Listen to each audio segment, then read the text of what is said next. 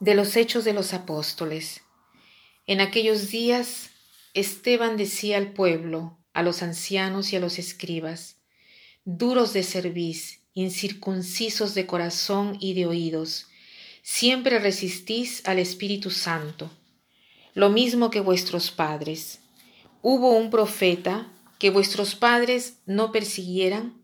Ellos mataron a los que anunciaban la venida del justo, y ahora vosotros lo habéis traicionado y asesinado. Recibisteis la ley por mediación de los ángeles y no la habéis observado. Oyendo estas palabras, se recomían por dentro y rechinaban los dientes de rabia.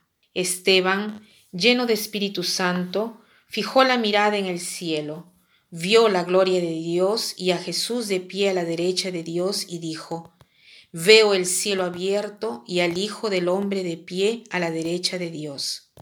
Dando un grito estentorio, se taparon los oídos y como un solo hombre se abalanzaron sobre él, lo empujaron fuera de la ciudad y se pusieron a apedrearlo.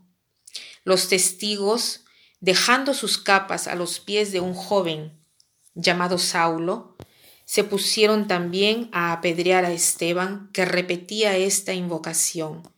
Señor Jesús, recibe mi espíritu. Luego, cayendo de rodillas, lanzó un grito.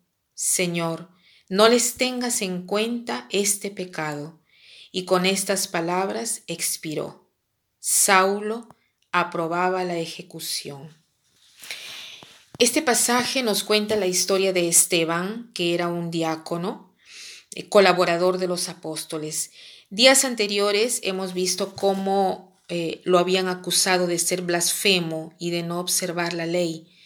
Y todo esto porque los saduceos y los fariseos estaban eh, celosos de su sabiduría, de la capacidad que tenía para atraer a, a tanta masa de gente, sobre todo del grupo judaico para que profesen la fe, la fe en Jesús. ¿no? Y hoy vemos la conclusión de su historia. Él viene lapidado porque sabemos que el modo de los hebreos de matar a alguien era la lapidación. Pero es muy hermoso este pasaje porque nos hace ver el coraje de Esteban y sobre todo su fuerza moral era un hombre lleno de Espíritu Santo, ¿no? Y dice acá, y fijando su mirada hacia el cielo, ve la gloria de Dios y Jesús que estaba a su derecha. Y mientras todos gritan y se, y se van contra él, ¿qué cosa hace? Dice, Señor Jesús, recibe mi espíritu y no les tengas en cuenta este pecado. Pensemos, eh, qué hermoso que justo en el momento mismo en la cual viene lapidado, en el momento en la cual se desata el odio contra él, en ese momento él logra perdonar. Igual como hizo Jesús en la cruz, ¿no? Padre, perdónalos porque no saben lo que hacen.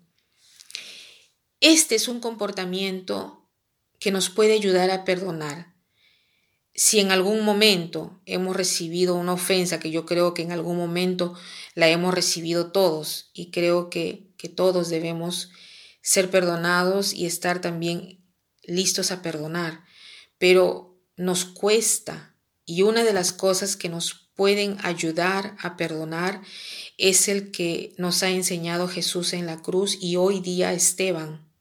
¿Cuál?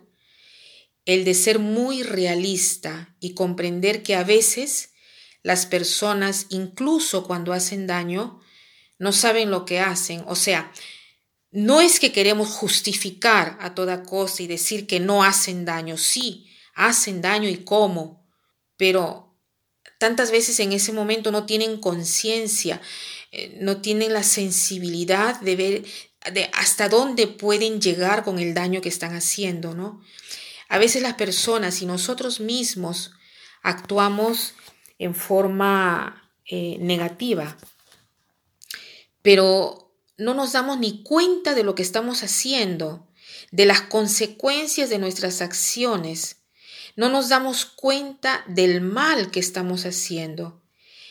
Entonces, la actitud que nos podría ayudar para perdonar a los demás es tener en consideración todo esto, valutarlo, no dar por descontado solo que el otro eh, te quería hacer daño y que sabía lo que estaba haciendo y que lo quería así hasta el final, sino eh, tratar de tener una mirada más realista y hacernos preguntas apropiadas de modo que podamos direccionar nuestro modo de pensar. Esto nos ayudará mucho en el perdón y lograr perdonar es un arte que beneficia a quien lo hace más que a la persona que recibe el perdón. Aprendamos eh, de Esteban el arte de perdonar y ejercitémonos con esta aptitud.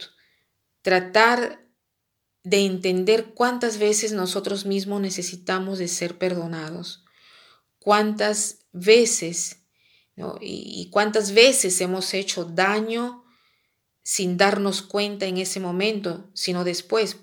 Y después es después que nos damos cuenta de, de cuánto daño hemos podido evitar y de lo que hemos provocado.